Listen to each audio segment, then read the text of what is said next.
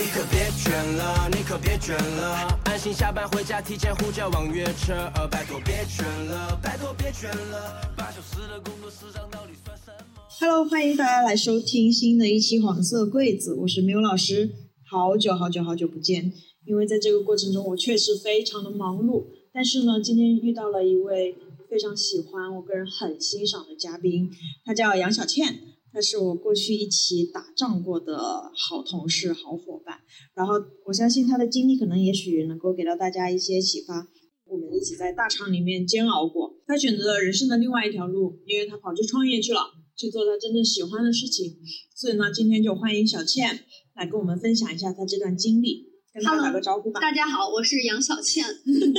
一个化名，很开心今天来到黄色柜子。之前也有听 Milk 缪老师，哦，对不起啊，没关系啊，这是也是化名是吧？我以为是一个代称。嗯，之前就有听缪老师的播客，就很喜欢。就其实，在大厂的时候就很喜欢你，我也有多次跟你表达这件事情。嗯，就是在大厂里，我最喜欢的一类女性，就是又专业又有趣，然后嗯，执行力很强。妈呀，还开始商业互吹了。对，是真的，这要不然的话也不可能答应你的邀约 来这儿喝下午茶。就是是我在大厂里为数不多的真正欣赏和喜欢，以及离开大厂之后还会约下来见面的朋友。深深怀念是吧？嗯，真的，我们小倩今年才九六年，好吧，非常非常年轻有为的一位女性。有为算不上，年轻这 年纪，现在零零后都出来工作了，也也也又有一点那个啥了吧？反正就是处于人生的一个呃探索期吧，我感觉可能在我们这个年龄层的人都处在不确定自己现在做的事情是不是自己真正想做的，然后以及下一步该往哪儿走的这个阶段。然后我可能恰巧是属于经历过那个场，然后跳出来的这样的一类人，可能算是给大家提供一种思路，对一种思路。可能你跳脱之后，可能有还有这么样的一种活法。嗯，你可以简单介绍一下你现在目前的状态吗？嗯在做什么？我现在是自己出来做一家 MCN，然后我当时是被我之前公司的老板挖出来做。我们俩能力模型相对来讲是比较互补的，他是属于资资源型的人，就是他认识非常多的网红啊、明星啊这种的，但是我是有中日能力的人，就是我非常的懂内容。这么说好不要脸，但是我还是比较懂内容的。就是最开始我是做公众号，后来做视频，就是服务的都是头部博主，然后产出内容。然后中间我也有孵化不同的账号，有从零到一的经验，所以我觉得我对于怎么去打造一个账号，怎么去做内容，还是比较有心得的。然后当时也经历过平台的这个背景嘛，嗯，所以我就觉得我对于内容端和平台端都非常的熟悉，我就觉得我具备自己出来单独做的这样的一个素质。但是其实创业一直不是我人生中的选项，我觉得创业责任太大了，压力太大了。但是这个老板他开出的条件，我又觉得非常的诱人。然后我自己判断了一下，就是如果我来做失败了，有什么样的后果？其实不过就是一段失败的经验，然后损失一点钱。然后我觉得这些东西都是在我可接受的范围内，嗯我就当做是我一个试错成本。既然我这么想要去做内容，然后想要去尝试新的事情，那我就把这个当成一个试验。对实验。然后最差的结果就是我交这么一段学费，我觉得可接受，所以我就出来做了。嗯然后现在是我是十月底出来的，然后十二月份是相当于才开始孵化账号，然后十二月底发了呃第二条，哎，这个能说平台的名字吗？应该不行吧？会不会被限流？没关系，啊，十二很有敏感度。这个十二月底开始做小红书，然后第二条视频那个博主的就爆了，然后就开始涨粉，然后就开始变现，然后现在是已经实现盈利了，所以我就觉得算是一个相对来讲比较呃小阶段的成功吧。那如果你要想把公司的规模扩大，再实现更大层面的盈利，那肯定还要付出的更多，那就是阶段二的事情。现在杨老板已经是 COO 了哈。哎呀，COO 有什么用啊？COO 跟那个平台的 COO 完全是两个概念啊。创业公司的 COO 就是你一个人要干五十个人的活儿，这就是 COO。那可能剪辑他就做剪辑，然后那个运营就做运营，但是 COO 要做一百个事儿，剪辑、运营、商务，然后内容，然后等等所有的事情镜自己做直播啊，对对对，还有出镜自己做直播啊。可以感受到杨女士的那个能力模型有多强。就是她其实不是能力模型，是你的呃叫什么抗压程度吧，就是能多压一点儿，压榨自己一点儿就多压榨一点儿。就可能之前在大厂是别人压榨你，现在是你自己压榨你自己。其实我自己在大厂跟你合作的感受就是，你就是非常的认真负责，而且会把一件事情落得，比如说交给你是六十分，你会把它落到一百二十分的这种，哇对自己促进能力。这太高的评价了，主要也是因为咱俩合作嘛，没有你的配合，我也做不到这个一百二十分，我觉得有点夸张了。我觉得八十分差不多吧，就是我会做到及格线往上，然后汇报的时候，至少这个东西是有亮点的，就是让所有的合作方满意，让领导满意，让我自己也觉得拿得出手，我觉得就 OK 了。又开始商业互吹了，我们。对我们，但确实是，就是我觉得，哎呀，为什么我我觉得在大厂会有时候觉得艰难呢？是因为专业的人居然是占少数的人，就是你可能碰过五十个合作方，其中靠谱的人可能是四个、五个、六个，就它的占比很少。所以当你之前我有一句 slogan 嘛，就是说每个挂在了签名，挂了好久。是的，就是每个靠谱的伙伴都是救命恩人。就是你遇到一个靠谱的人，他能帮你分担很多的东西，你们有一种团队作战的感觉，而不是单打独斗，甚至他还要拖你后腿，你还要去 cover 他那部分的工作。嗯，所以我就觉得能遇到一个好的伙伴是真的值得一直去交往的。然后不管是现在还是将来有任何的合作，就是都是会立刻想到对方的。什么？你要给我抛橄榄枝了吗？啊，就是 COO 底下，然后也是干五十个人的工作，没时间回家，然后工资还特低。那个，其实我在呃跟杨女士我们在合作的过程中，一直看到她中间有一些关于人生意义啊、工作选择的迷茫嘛，嗯然后到后来你非常有决心和自信的决定要出来创业，然后到再后来你刚开始还还没有完全投入那个工作，我们又见了一次面，然后到现在。你整个人的状态，我是见着你一路一路往上走，包括有时候会看到你朋友圈里面说，说一些很给自己鼓舞的话，我是非常非常开心的。包括也看到你取得一些成绩，嗯嗯，所以大概五五六个月的创业时间，然后到今天的这样的结果，我非常的为你庆祝和开心。嗯，但其实没有五六个月，四个月，哦，嗯，才四个月，但却感觉人生已经过了 很久很久的这种感觉。那我们来说一下，说你当时为什么会想要去做创业这个动作，以及你当时在大厂里面的痛苦的来源是什么？嗯，我觉得呃，先说痛苦吧，因为痛苦是创业原因的很大一部分原因。嗯就是大厂的痛苦，我觉得经历过大厂的人都知道，就是其实就是重复的做一件事情，不管你这件事情中间有多少轮的翻新，究其根本，它还是一样的事情。比如说，我们可以说我们当时具体做的是什么，就是活动。嗯，这可以可以，我们当时其实做的就是活动，活动它拆分下来看啊，先策划，然后拉齐合作方，然后预埋，然后埋各种各样的点，就是我细节的东西就不讲了，可能有一些涉密的部分，就大部分就是这些流程，然后复盘，复盘完了向上汇报，汇报完了投入到下一个工作。其实大部分就是这些的工作屡次的去跑，中间可能只是你的合作方变一变，然后你的。呃，内容稍微变一变，可能从情人节变成重阳节，变成什么万圣节，就等等。但它究其根本就永远是这些事情。然后我是觉得这些东西换做任何一个执行力稍微强的人，他都可以完成，没有挑战度，没有挑战。然后以及重复，对重复，还有就是我其实是喜欢内容的人，我是喜欢实际去做内容的人，就是我喜欢我想脚本，我喜欢这个脚本呈现出的效果很好，然后它发出来之后，视频的点赞很高，然后能取到取得一定的成绩，这个其实是我想要的东西。那在大厂里，你其实需要的是落地，就是把这些东西落地了之后，有一些数据，但这些数据不是我真正在意的东西，它可能站在平台价值上它是有意义的，但是站在我个人层面上是没有意义的东西。嗯，就比如说这个呃曝光点击率是多少啊什么的，它可能是我这个文案对它的曝光点击率有一定提升，但想这个文案可能只需要我花十秒钟、二十秒，然后这个东西我不会称它为我的作品。当我做出了一期视频，我觉得很好，我会给我朋友看，我说你看这一期多有意思。但我不会说，哎，你看这个文点击案，率有多高？对我也不会说，你看这个文案什么偷偷爱你什么怎么样的，就是就是这个文案曝光点击率比别的高百分之十个点，我觉得它称不上一个作品。哦，但其实你当时那个文案确实是效果非常的好。呃，后来我们无数的无无数无 数次的项目都在拿这个事情来做学习。啊，真的吗？嗯，但其实它只是一个很小的点，就是如果你是真的做内容的人的话，你不会把它当做你的作品嗯啊、但是在大厂里可能算是一个，这话我说的有点儿就是不知天高地厚了。我感觉纯做内容的人去做这些基础的文案工作是降维打击嗯，啊、就是它其实只需要你花很少的时间，你可能就能做的比别人好啊。但这个东西不是内容人评价自己能力的一个标准，嗯。所以我当时就觉得，哎呀，又重复又找不到意义和价值，它也不是我长期想要去做的事情，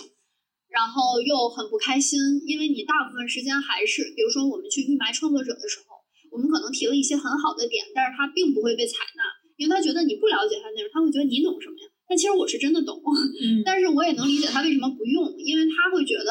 你是谁啊？就你又不了解我的内容，我凭什么要听你的？所以就有很多好的点也没有被真正的落实，然后我就想，那我这些好的点，我为什么不通过一个人来实现它呢？嗯，然后当时就觉得说，我还是想去做内容，但当时其实也没有决定要创业，就直到我现在的这个合伙人，他给我抛出了橄榄枝，他提出了这些条件之后，我觉得很合适，然后也觉得我们的能力模型很互补，然后觉得做这件事情能成，所以我才去做的。啊，然后做了之后，其实不是像呃朋友圈展示的那样，一切都是一帆风顺的。它是经历了很多轮的挫折，就比如说我在创业的第一个月，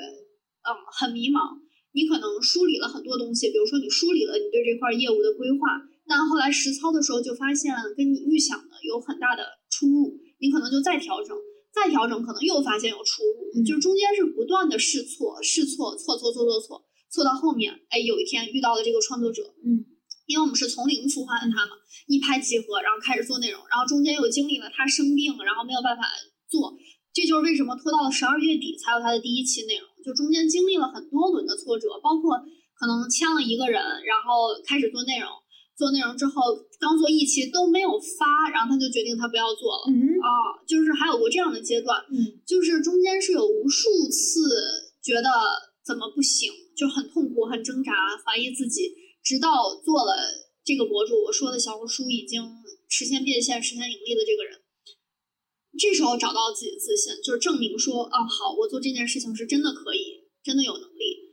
但能听到说，在过程中虽然很多痛苦、挫折，你那个坚定要做自己作品的心是没有变的，所以你就很投入的一直在做。对，包括回到说，为什么你要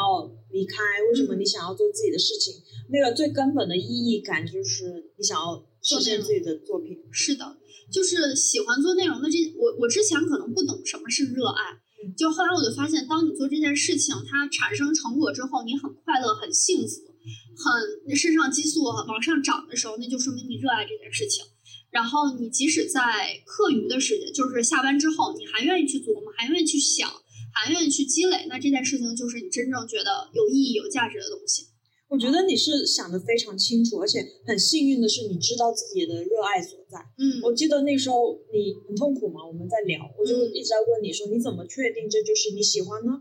然后你给我的答案也是很清晰，就像你刚刚说的。嗯，所以我当时觉得哇，好好啊。嗯，因为我了解到，包括可能我自己哈，嗯，就是隐隐的，也许知道自己的热爱是什么。嗯，然后有的人可能还不知道自己的热爱是什么，也不知道往哪儿走。嗯，但是呢。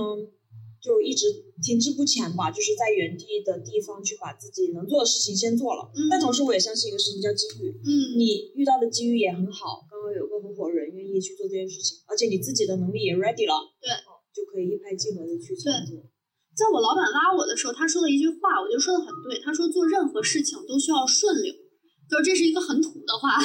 就是逆呃就是顺势而上。对，就是他说这个时间节点，如果你不想做这件事情，或者你没有准备好。或者你觉得风险太大，或者我在抖音有更好的机遇，就我可能都不会去做这件事情。但恰巧就是这个时间点，一切都顺流了。我正处于我想逃脱这个体系，又处于我觉得我能力 ready，然后又处于他想做这块业务，所以就两个人一拍即合。但其实这个时间点，如果有任何一方没有准备好，都做不成这件事情。所以我觉得很多时候你要确定自己真的想做这件事情，真的 ready 了。然后我觉得什么时候你会觉得自己 ready 了呢？就是你真的受不了现在的这一切了，你就想我赶紧要跳脱这里，就是不管代价是什么，我要去追寻我自己真正想要做的那件事情。我觉得那你就是准备好了。我觉得也，嗯，我我其实这里面有一个担心，就是这会不会变成一种我想要逃避目前的痛苦，而赶紧的找一个别的东西去换跳进去，就我会担心说下一个东西也是个坑，嗯，这怎么去判断呢？我觉得所有东西都很很可能是坑，就是没有一个人在做出改变的时候能百分之百确定这个东西一定会好，就是任何人他都确定不了。嗯那你只能是说你对这件事情有多渴望，一个是你对于现在的痛苦的忍受程度是多少。比如说你对于这件事情已经忍无可忍了，它已经严重的威胁到你的身心健康了，那你可能就想说，老子不干了。就是我，我就算在家里躺三个月，我也不在你这儿受这个气了，也不在这儿干这个事儿了。嗯哦，那其实你就已经很明确知道你要走了。那我们大部分人是什么情况呢？就是我痛苦，但又没有那么痛苦，我可以忍受，但我又心痒痒，想去外面看看机会。那其实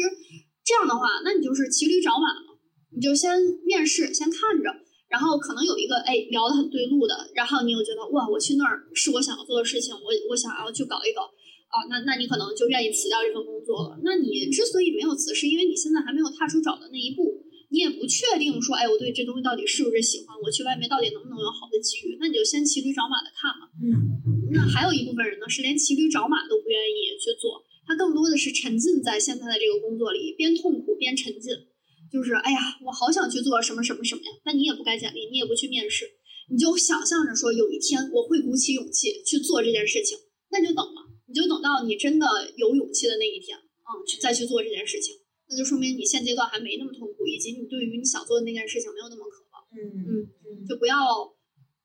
逼迫自己打打鸡血去冲那件事情，就是在你现现有阶段里，你想要做的做什么事儿就去做就好了。嗯我记得你当时跟我说，从理性层面和嗯感性层面去考虑，其实都是一个好的选择。嗯理性层面是呃各方的资源以及能力其实都已经很 ready 了，嗯另外也也是个很难多得的一个机会。嗯然后感性层面就是你内心的那份渴望、欲望，嗯，很好。你现在处于啥阶段呢？哎呀，怎么突然反击我？我我觉得是呃机会和能力，机会机会和资源上面还没有 ready 吧，嗯因为我自己个人对于身心灵偏感性层面的东西会很感兴趣，嗯然后一直也在这方面去探索。嗯但是如果说真的要离开大厂、嗯去真正做这方面的事情，我觉得我还放不下大厂的那份光环嗯和给我的能力提升的部分。我觉得大厂是好的，就是它是一个呃不会出错的选，也不是不会出错吧，可能有些人还是会觉得自己选错了，但我是觉得它提供的像是一个温室，就是呃它给了你一些东西，比如说工作技能上的提升，整体会更有逻辑，然后更会汇报，然后你写的整个方案会特别的漂亮，然后梳理东西，包括拉齐各方，就是更有思考的一些逻辑。是的，就是它会让你成为一个非常有体系的人，就是你做事非常有条理。啊、它同时还能给你提供一份相对体面的薪资，因为我觉得互联网薪资是高的，就是它相比各个其他行业，你可能比如说以呃我们这个年龄可能拿到的薪水不是现在的薪水，可能要更低。像创业公司啊，那就给不到这么高的薪水嘛。同时，他还给你提供各种福利政策，管你三餐，给你商业保险，然后给你按最高额度缴纳这些很现实的东西，他给你防补。就是这些现实的东西会让你在温室里，你会觉得我待得很舒服。我去外面了，这些东西全都没有了，然后薪资可能还说不上那么满意。有的人可能是平薪甚至降薪出去，嗯那就会觉得方方面面都不舒适，我干嘛要走呢？嗯这就看你现阶段的人生排序了。如果你是觉得我刚刚说大厂能给你带来的这些东西更重要，更重要，那你就不要走，因为去外面这些东西就是要很现实。对消失没有嗯啊。那你能接受这一点，你再跳。嗯，对，我觉得其实跟你个人的积累和包括你现在所处的环境也很有关系，让你嗯足够有底气，愿意去拼去试这么一把。其实说白了，像你说的，你没有什么损失嘛，其实你的经济压力也不大，甚至没有，嗯，你就去玩儿那一两年，就算失败了，你也能获得非常多的经验积累。是的，嗯，我觉得大家还是要存钱吧，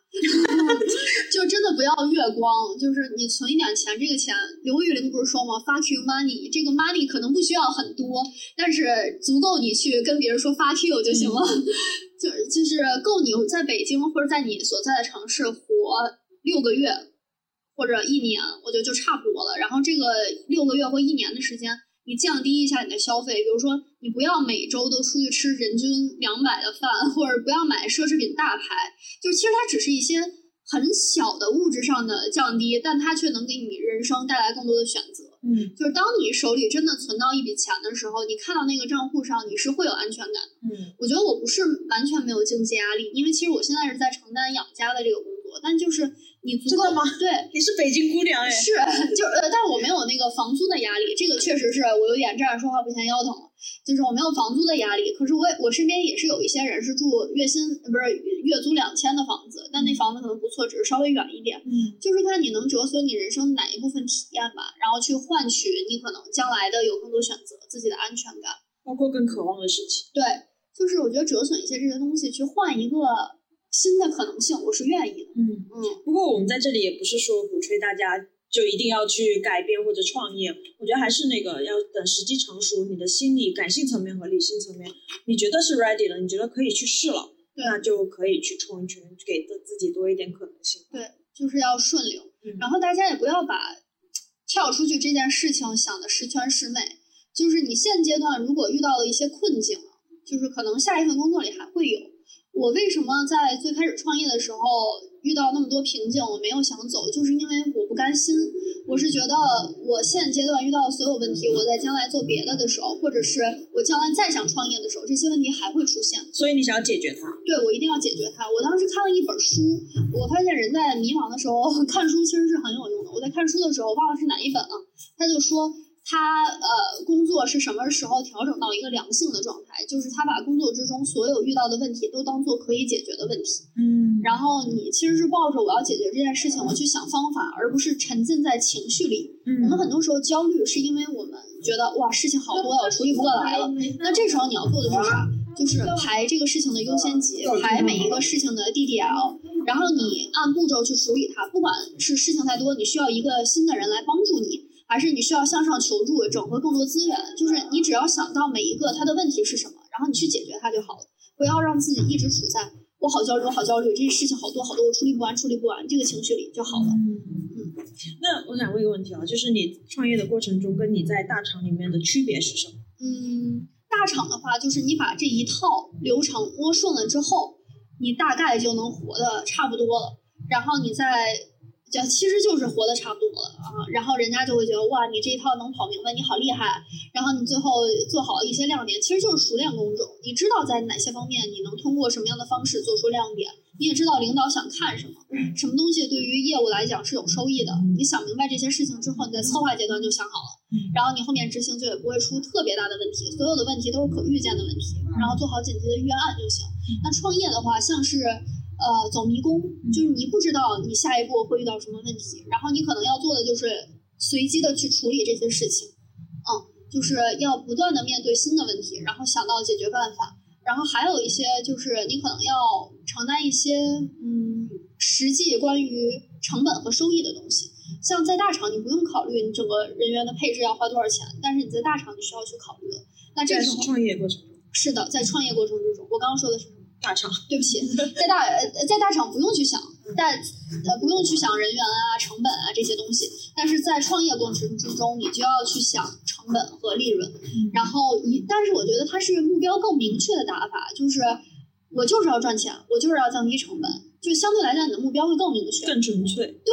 不像你在大厂，我既要又要还要，我要提升这个指标，又要提升这个指标，这这些指标，你说对于这个产品它真的有什么实质性的意义吗？没有，它可能只是让你在向上汇报的时候更漂亮一点。嗯，那你在呃小的创业公司，你就好搞钱，怎么样能搞钱好？渠道一二三四五六七八，那你就每个渠道去试。冲，对，然后成本就是，呃，你招人的成本有限，所以你就要更明确你的目标是什么。你你招这个人，他能力模型中最重要的一环是什么？你可能只能保这一环。比如说，你不能要求这个人投入度高，同时他还非常有创意，同时他还薪资很低，那你可能只能要求他投入度高。那创业且薪资很低。对，且薪资很低，然后你用你的创意来补足他的能力的弱项，然后通过培训、教育等各个方式来提升他的创意。这个就是有一个人才培养培养的过程。那大厂的话，可能招的人相对来讲都是有脑子的人，呃呃，这个话好像有点侮辱创业公司，对不起。就基础能力还不错。对，基础能力可能在呃八十六十分以上，嗯那可能创业公司招到的人能力在三十分，但你能给他提到六十分。哎我很好奇，因为你前面说到说靠谱的伙伴比什么都重要嘛，嗯是救命恩人。嗯但是当你变成老板以后，你需要招人，考虑成本，所以就不可避免的去压低一些对人才的期待，嗯以以及去接受他的能力不足。嗯这个部分怎么去调调节呢？嗯，我觉得就是像我刚刚说的，你招人要知道你这个招的人的标准最重要的是什么。比如说我招剪辑，我可能不需要你的创意有多强，我不需要你的审美有多好，我需要你听话、肯干、学习能力强，然后同时我去教你怎么样去呃找一些好玩的点，嗯然后教你去看什么人的视频，这些人的视频多有质感，你要学习哪些点。然后，如果你是一个学习能力强的人，我教你这些东西之后，其实可能不需要太长的时间，比如说半个月、一个月，你可能就基本上摸透了。只是说你可能摸透了百分之六十，那可能长期的从六十到八十，那可能就是比较难的过程。那我就是看个人悟性吧，就是如果你能到八十就到八十，如果到不了八十，我就用我的能力去补足你这部分的不足。因为对于我来讲，我输出这个创意可能需要两分钟、三分钟，你你去学这个东西可能需要一年两年，那我就用这一两分钟的时间也，也对我来讲，对我的工作不会起到太大的影响。核心是效益最大化，然后对排清优先级。对，是的，呃，就是创业公司就是没有办法花小钱招来非常好的人，嗯，没有办法。我觉得这也不公平，我也不会指望着一个月薪一万六的人来我这儿拿月薪六千，嗯嗯，我觉得对他也不公平，我觉得对他的人生选择也不好，所以我就不干这种勾当。那对比创业公司和大厂来说，你觉得这两者对于人才的能力模型上面有什么区别吗？嗯嗯，大厂的话，我觉得你要有呃项目管理的能力，嗯就是这个其实是很重要的。这个项目管理就包括你要把整体的流程快速的摸顺，然后你要快速的总结怎么样拉齐各方，然后怎么样提效啊什么什么的这种。那小的创业公司呢，相对来讲，我觉得学习能力就是比较强吧。就是你可能在小的创业公司要一个人干五十个人的那你就需要对各个岗位都有一个快速了解的能力。嗯快速了解、学习、观察、上手这样的能力，这是你做老板以后觉得最重要的一个能力吗？我觉得是，嗯嗯，然后还有就是敢想敢干，就是大厂，呃，就是从现在现在说白了啊，就是说老板也不是老板，只是一个干各个工种的一个人吧。我从来也没觉得自己是个老板啥的，很谦虚哈。就是呃，我觉得什么时候能称之为老板了？就是你能把底下的所有人都培养的非常的好，那你可能是老板。我现在毕竟是就我和剪辑嘛两个人，嗯，然后我可能还是承担大部分的工作，就也算不上老板，嗯，只能算是一个小小带首先带一个人的管理者吧，我感觉，嗯，然后包括公司其他的业务板块本身已经比较成熟了，我觉得我在管理上不需要投入太多，啊、所以我就觉得不配称为一个老板吧，只能是说你开了一家公司，然后你你在干这摊事儿而已。嗯，刚刚你在问我的是什么来着？能力模型有什么区别？哦哦，你是好像问的是，哦，你你问我是不是学习观察这些东西是最重要的？嗯我觉得是相当重要的。大厂很多时候你会，嗯呃，出于各种各样的原因吧，会有点畏难啊，畏难情绪。这是为什么呢？因为太舒服，你不用为了那个最终赚多少钱去冲对，就是因为你做不做这件事情，对于你的工资来讲没有任何区别。啊。啊、就是你可能就会说，哎，这事儿太难了，或者你判断价值不高，你就可能不做了，不想做啊、但是在这个创业公司，目标很明确嘛，要收益。嗯那你不管多难什么，你就是得做，不管你了不了解，就是得去学。嗯你小公司首先是要活下去嘛，那你如果什么都不愿意做，什么都不愿意学，什么都不愿意尝试，那你靠什么赚钱？你只能靠你熟悉范围内的事情赚钱。但如果你发现你不熟悉的范围内有事儿能让你快速的赚到钱，那就去学。那你就去学。嗯啊，不然的话，你公司就处持续的处于同样的阶段，嗯，就是你在做同样的事情，没有任何的突破。你在创业过程中想过放弃吗？呃，短暂的想过，就是是在你很难很难的时候，就是什么都没有做出来的时候，然后让你怀疑自己是不是真的能成。但是当时心里憋着一口气，就是我做任何事情其实都是一样的，不管我在上班的时候，还是我现在自己出来创业，就我心里永远是有气的，那一口气就是我要把这件事情做成。就之前我在做自媒体的时候，我是给艺人做自媒体，是那种小艺人，就是说出来根本没有任何人会知道的小艺人。在做的时候，就是没有人让我做这件事情，但我就是想做。然后一开始的时候也是呃做的挺不错的，后来有瓶颈，然后就觉得不行，我要突破转型。那个突破转型是没有任何人跟你说你该突破转型了，是我想做。那我想做的代价是什么呢？就是我要牺牲我更多的时间，我可能周六日我也要加班，然后我要去组团队，就我可能要拉齐各方资源，但这个本身不是人家的 KPI，那可能人家就不愿意配合，那我就可能还要处理各个团队之间的这样的问题啊，拉齐老板呀等等。就相当于自己给自己找事儿干。我为什么要做这件事儿？就是因为我不服，我觉得现阶段的这个东西我不满意，我还要让它有更好的突破。嗯然后我觉得我能去做，我能把它做得更好，我为什么不做？嗯就是我想要完成这件事情，所以我就会去做。然后我觉得我在创业公司也是，就是我没把这件事情做成，我就觉得不 OK。嗯因为我觉得现在这个像我刚刚说的，就是现阶段没有解决的问题，将来有一天你还会跟这些问题相遇的。那我为什么不现在解决它？我为什么要去逃避它？嗯，换个换个思路说，有的人可能会觉得，哎，那就算了，我就不走这条路了，我就在一个螺丝钉里面把我手上的活干好，我也能活得很好。嗯，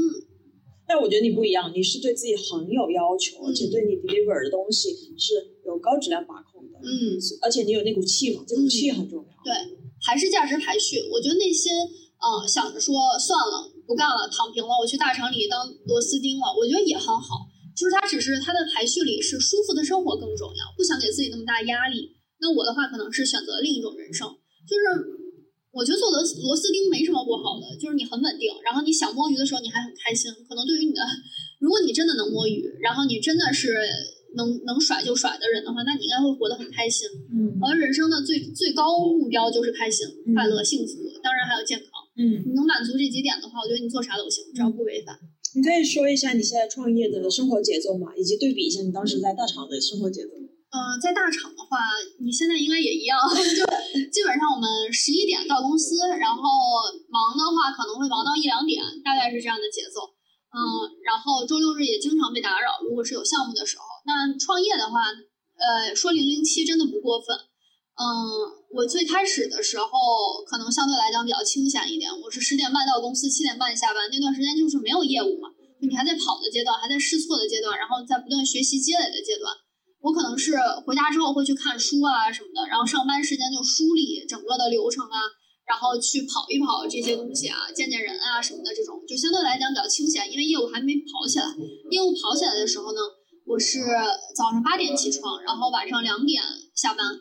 呃，所谓的下班就是干到两点，你可能才能睡觉。嗯嗯，但这个没有人逼你，就是你自己逼你自己。八点半起来之后，先处理一下博主内容上的事情啊，改脚本啊，然后对一对商务啊什么的，然后一直可能处理到呃下午四点，然后四点之后就是做直播的事情，因为我们公司有品牌，还要做品牌的店铺自播，一些策略上的梳理啊，然后一些呃直播前的准备啊这种的。当时我不是还做主播嘛，所以我相当于是要一直在那个直播里的。然后我们当时是直播四个小时，所以就相当于从呃四点开始准备，然后一直到播到晚上十点。十点结束之后呢，我要再处理 MCN 这块的事儿，比如说有一些新的客户要对接呀、然后还要做剪辑。当时还没有招到剪辑，所以剪辑也全都是我自己来。剪一条视频就要花大概六个小时左右啊，所以你就算一算这个时间其实是很紧的。然后那个博主是一周三更，你就算一下我整体的工作时间其实是非常非常满的，嗯，就没有任何时间去摸鱼划水。那段时间就是男朋友、朋友什么的微信都得等到两点之后再回，或者是很晚才回，或者是见缝插针的回，然后也没有什么时间吃饭。嗯，嗯能感受到你是一个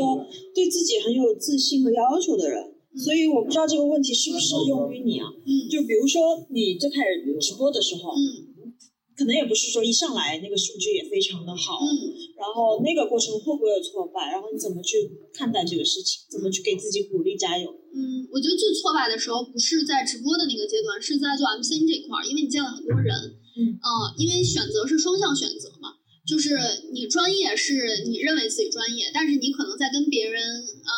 推销你自己的时候，他未必觉得你专业，那这时候你就会很受挫，甚至有的时候，呃，最糟糕的结果是什么呢？是你觉得你们俩聊得很好，你觉得他很信任你，结果他背后说的是另一套说辞。啊啊、这种的其实是落差，就跟小时候我们考试一样，你觉得自己考很好，最后很差，你会很失落。但如果你觉得自己考得很差，可能最后哎还高出你的预期一点，就是这种的时候，你会很受挫，你会开始怀疑自己。然后创业能力模型很很全嘛，你既要会销售，你又要会懂业务，然后你又要有灵活调度的能力，然后又要有很强的学习能力。然后当时我就觉得我在推销上不太会，我发现那些真的做的很好的人，我见了很多大老板呀或者怎么样的。呃，不管他们说话真假，他们的自信是非常非常强的，很能忽悠，非常能忽悠。就是你会感觉他对这个世界的万事万物了如指掌。出去大家都在聊元宇宙啊，然后聊什么那个 V 那个什么 AI 呀，什么 VR 啊，聊什么美国投融资啊等等上市，就是你不确定他们对这个懂得多少，但是对于一个外行人来讲，忽悠他们是足够了。那你在想签一些比较厉害的人的时候，他们可能会觉得这些人格局大，他在聊的是整个世界的发展变化，他不局限于自媒体的这一块儿。但其实最终谁来给你做这个具体的执行呢？是要懂自媒体的人，这个老板是不会给你做的。然后比起那些找底下的人随便来执行一下的，不如来找我这种本身自己就是老板的，我来给你做这一块儿，我专业度肯定比。他们高吧？感觉你要开始做广告了啊？那那倒没有。有没有在线的博主想要发展的，可以找杨女士。对，就是呃哎，我这块儿插入一段广告合适吗？就是如果你是真的想做好自媒体，然后你可能遇到了一些困境的话，我们可以一起来聊一聊，看有没有一些合作方式。就即使是最后不合作，因为现在也有一些博主朋友，他可能会请教我一些关于，也不是请教我，就是讨论一些自媒体相关的东西，我也会给他们一些意见建议。未必最终是要合作，但我是觉得能够帮助到别人，总有一天人家也会帮助到你。我觉得是一个互利互惠的一个东西吧，嗯。然后大家如果是真的想要做自媒体，想要把这个当做一个事业去做的话，那我觉得我们可以聊一下，因为我们团队对于博主这块投入度真的是很高。嗯。就是很多之前见到的博主，他们不愿意签 MCN 的原因是什么？就是我签了你，我只是指望着你自己去做内容，然后你做好了之后我来分你的钱。但我们不是的，我们是从零孵化你。嗯，然后如果你现在有一些粉丝，那当然更好，那我可能能帮你做更好的加法，嗯，那如果你没有做过的话，你很你觉得自己是一个很有意思的人，然后你也想要把这个当成一份事业去做的话，那我觉得我们可以一起去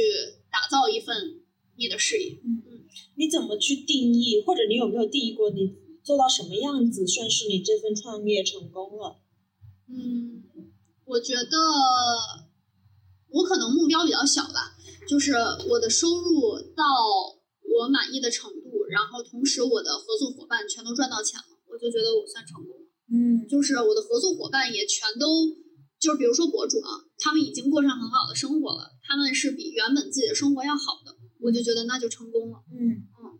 这个老板很为别人着想。嗯，哎，我觉得有，我之前是觉得我不是特别适合做老板，因为我感觉很，我认识的大部分老板啊。那些做的很成功或怎么样的，他们非常喜欢压榨别人，嗯，他们恨不得榨干你身上的每一滴油水来让他自己赚钱。但我觉得我不是这种人，嗯，就是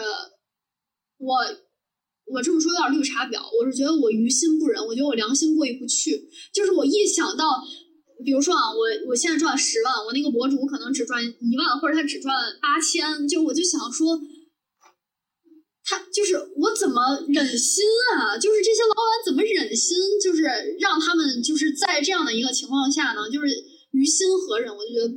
我干不出这事儿来，所以我就希望公平，就是我付出的多，那我就多拿一点；你付出的少，你就少拿一点。然后等我们做好了之后，那相对来讲就是更平均的一个收入。因为确实前期公司对于一个人孵化起来的成本是很高的，嗯，就是你有我全心全意来为你做内容。我来为你提供商单，我来为你做直播，然后我来给你剪辑，那这个投入是非常非常高的。就是我首先得把我的人力成本赚回来，如果连人力成本都赚不回来的话，那我肯定是不愿意做嘛。嗯啊，那那你这个时候可能就少拿一点，那后面你赚的钱多了，已经超过我的人力成本了，那你就也拿的多嘛。嗯嗯，我觉得这个是比较公平的一个合作机制。你你害怕失败吗？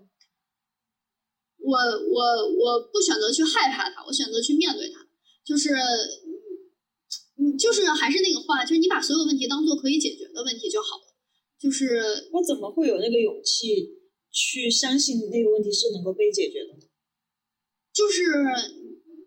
你不用，就是你坚信这件事情，就是你没有别的路可选，你就可以了。就比如说签不到人的时候，那你就想怎么拓宽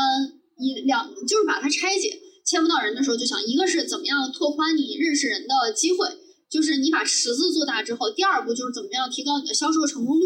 啊。那怎么认识更多的人？要不然我就是发广告嘛，就是让身边的人全都帮我发广告，然后要不然就是我让我老板，因为他是资源型的人嘛，让他去多接触一些人，然后就是反馈给我啊。要不然就是身边的人先问一圈，就是等等，就是各种各样的渠道，然后包括你去互联网上广撒网，就是看谁愿意来跟你聊啊，或者怎么样的，就是多种渠道去试。你把你的渠道铺的足够宽之后，那必然的会拓宽你的池子。另外一个就是提高销售的成功率，你要通过你销售的过程不断去总结复盘。比如说你刚开始跟这个人聊的时候，哎，他反馈哪一点不好？哦，好，那你下一个再跟下一个人聊的时候，你就要优化这一点。那你在跟下下一个人聊的时候，你又有优化，然后包括你去看书学习啊，你去总结那些真正销售做的很厉害的人，他是怎么样的？我觉得你就会不断的变得越来越好。那即使是第一个没成，第二个没成，那可能第一百个就成了。一个是你要有解决问题的这个能力，就是不断的学习复盘这样的东西。然后另外一个就是你要有勇气，就是你要相信这件事情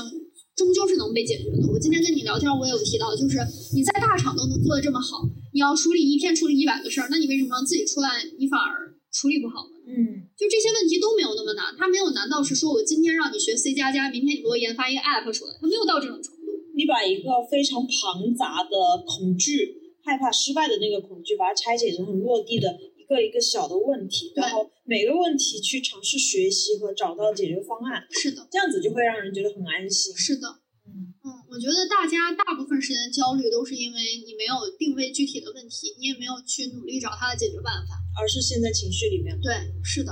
我之前那段时间特别焦虑，就是我招不到人，然后我又呃就是很忙，像我八点半到那个两点又很很忙，然后就觉得我我应该去做更重要的事情，但我却一直陷在剪辑这种基础的工作，又要耗费我大量的工时，我觉得很崩溃。后来我就找了一天时间，我定位我手上所有的事情，我排优先级，然后我发现招人这件事情是迫在眉睫的。嗯，我那一天就把我所有手上能找到的简历全找了一遍，就是当时在 Boss 上，然后全找了一遍。找了一遍之后，我挨个打电话，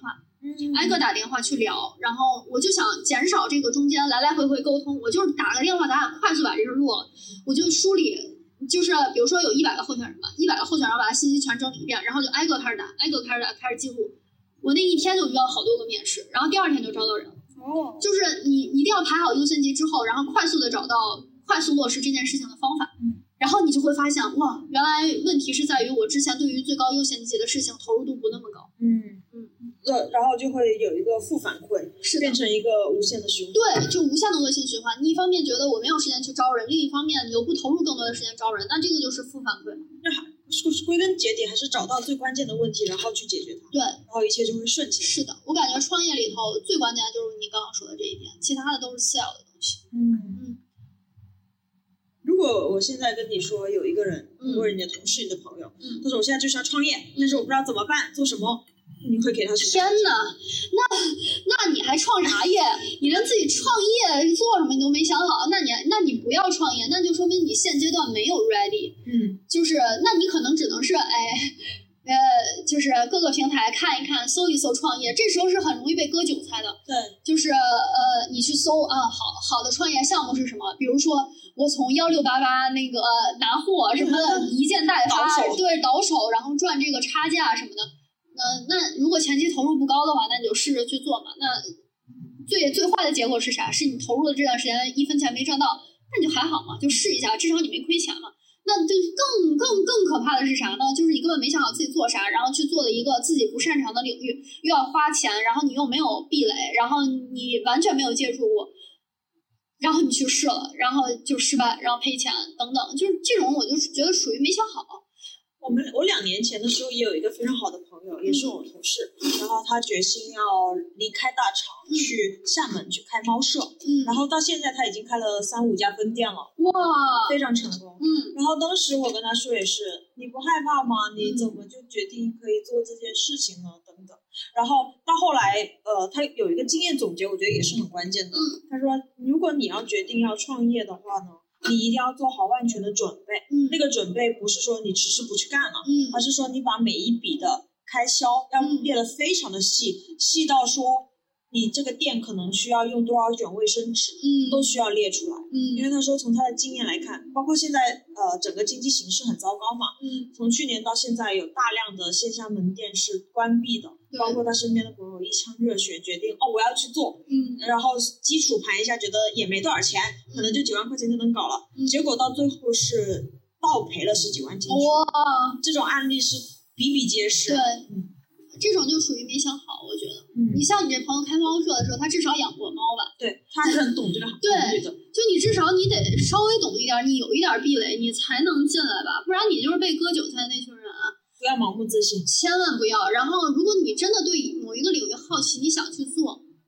你先去别的公司试一下，嗯你先看别人是怎么做的，你摸透了这一套，你再出来创业。嗯嗯，然后我觉得你在摸索的阶段啊，比如说，嗯，我想去做 MCN 公司啊，嗯那你至少去一个 MCN 公司待一段时间，嗯去学习、去了解，然后你再出来做 MCN，而不是说，我靠，最近 MCN 好赚钱，行，来一 MCN 吧，啊、就这种的，嗯，这种的也有成功率，但就是几率小嘛。嗯你看你愿意去做那个几率大的事情，还是几率小的事情？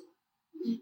明白。你你其实有一个很好的机遇嘛，在你嗯。刚好迷茫的时间，决定去做点什么的时间。嗯。那如果同样的，现在很多大厂人他想去做，但是又没有遇到一个好的机遇，但同时呢，内心又非常的焦虑、嗯。烦躁，觉得做这个也不好，没有人生的意义，嗯，这种这种情况怎么解决？呃，改简历，就是改简历、投简历、去面试，就是你所有想尝试的行业，可能你现在还不确定你擅长什么或者喜欢什么，你所有感兴趣，有哪怕有一点儿兴趣的，你都去投，都去面。然后你要针对于不同的行业去调整你的简历，提高你面试的成功率，嗯就是至少给你面试机会吧。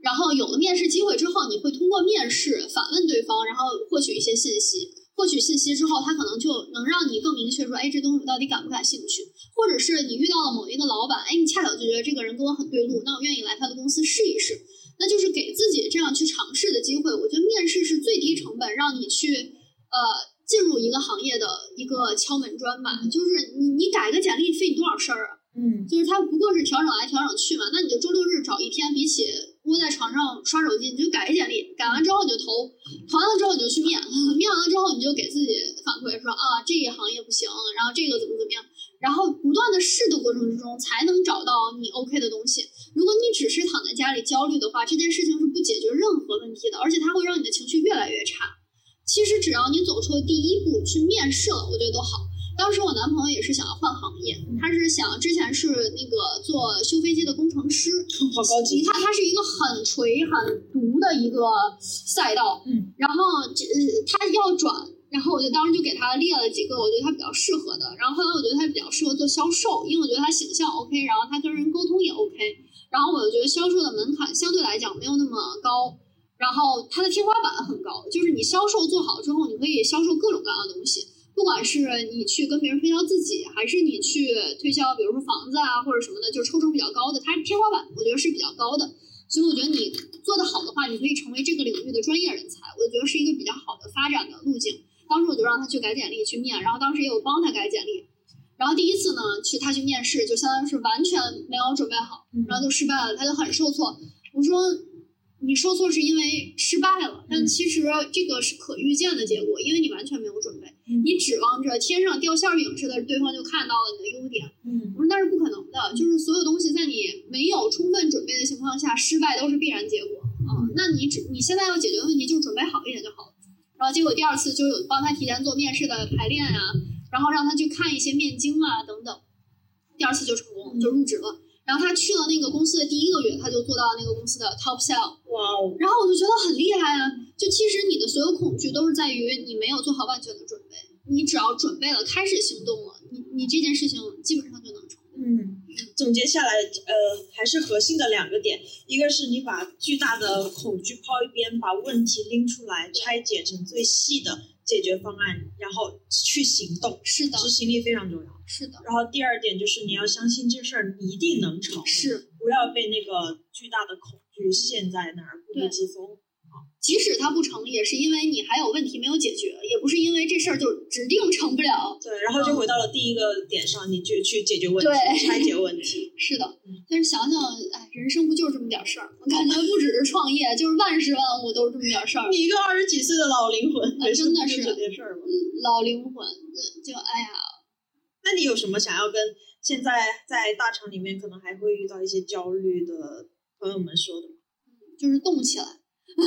我觉得我没有资格站在一个成，就是感觉上是成功者在教育大家的一个姿态。我只能是说，我们一起在往成功的那个方向去努力。就是在这个努力的过程之中，不论遇到任何问题，都去定位它，然后去解决它，然后不要沉浸在情绪里。另外就是要相信自己。就我觉得人很容易被 PUA，就是你要分得清什么是 PUA，什么是真正的在帮你去定位你的问题。就是 PUA，就是你本身觉得这件事情完全不是问题，或者是你根本没有这个问题，但对方就一直在 PUA 你。比如说，我有一个策划能力很强的朋友，他老板一直说他的提案不行，那到底是你的策划能力真的不行，还是你老板根本不具备识别好的策划案的能力呢？就是你自己要对于自己有一个判断。嗯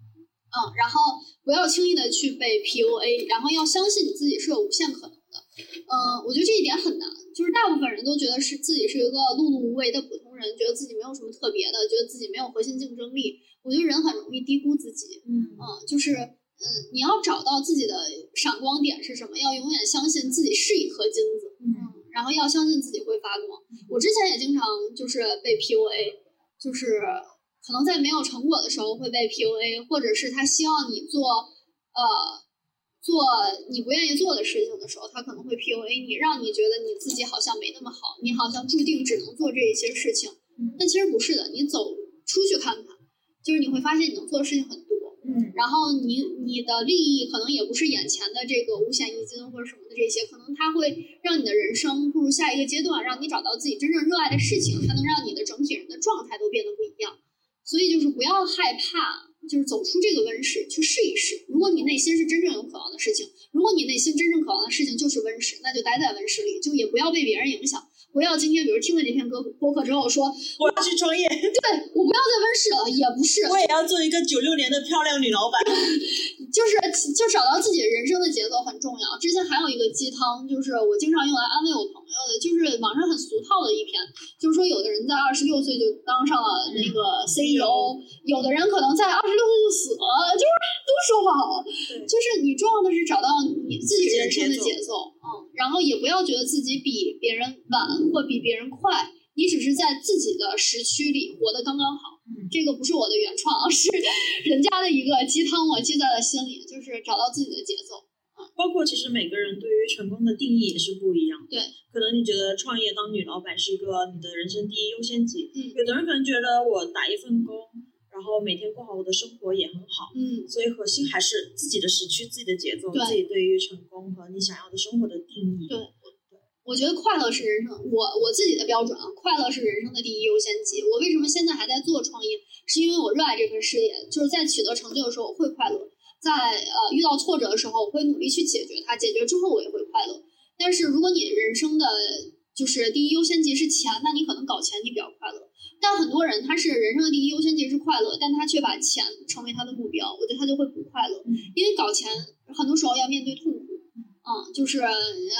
你可能在追求快乐的路上，你突然去追求钱了，或者因为别人赚到了钱，你产生了焦虑。这个时候你就明确自己的目标，我到底要什么呀？如果要是去搞钱的话，我可能就要有更大的压力，我可能就会不快乐。那这是你想要的吗？可能也不是。嗯而且不要总看到别人好的那个方面，因为没有人会天天在朋友圈说：“天呐，我创业好失败啊，我好想死啊，什么我又没赚到钱，同事又讨厌我，我压力又大，我又工作到两点半。”他不会这么说的，就是你看到的只是他那个阶段性的成功，就是多的是你不知道的事儿。多的是你不知道的事情。就像比如说，现在公司实现那个成本和利润打平，甚至有一些盈余，那你愿意从早早上八点半工作到夜里两点吗？嗯嗯，你愿意一个人干十个人的活吗？嗯就是你愿意完全失去你的生活吗？就是可能你跟家人或者你的身体都有一些问题吗？嗯如果你不愿意的话，那就不要只看到别人成功的地方，就是忽略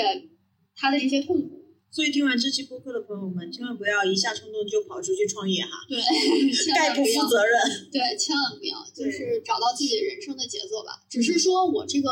给大家提供了一种人生的参考参考，嗯，并不是他成功或者他失败，就他只是参考而已，也不是唯一的选择。完全不是，就他是他是千万个选择里头的其中选择的一个面向，给你们看人生的一个小切口而已。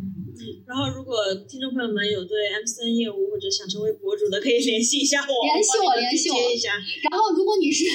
做直播运营这块很专业的话，也联系我。就是我们现在自己也有品牌，然后在做店铺的自播，也很需要直播运营这方面的人才。嗯，急需人才。好，对。那我们今天节目就先到这里喽。嗯，非常感谢今天杨女士给我们的一些人生经验分享，感谢缪老师给我这个机会，让我来招人打广告。期待我们再过一段时间，我们再聊一下，看一下你的进展。好的，但是我不知道约不约得上你了哈。哎，你不知道约不约得上您了，说不定您就身心灵去大 大自然去了。哎，好，我们今天节目就先到这里。好的，拜拜。破电脑想去哪就去哪，求你别卷了，求你别卷了，生活需要色彩，留点时间给你自己吧。现在的加班是讨个钱的债，朋友圈都在美食和你对文档发呆，就加了不痛不痒，习惯了每天照样，就换我率先站起，把文件甩到墙上，离开像吃苦的工位往公司大门迈去，没意义的卷怎么提高加薪升职概率？最前班突出颈椎病是最常见的待遇，你干嘛那么爱工作，工作又不会爱你？别卷了，你可别卷了，安心下班回家提前呼叫网约车，拜托别卷了，拜托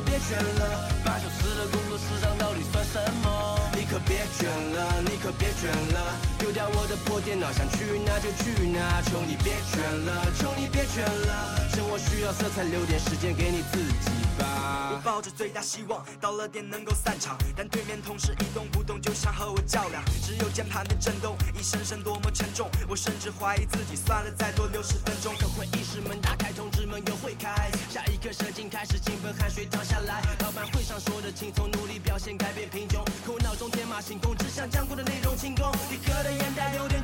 到十二点，我接的方案有三个，让老板换着选。我呆呆盯着屏幕，许久又陷入了沉思。你们还来问我干嘛？自己代言的笑颜，机器人没有润滑油也会卡带，都是出来混的，得给自己一个交代。那都别卷了，那都别卷了，所有人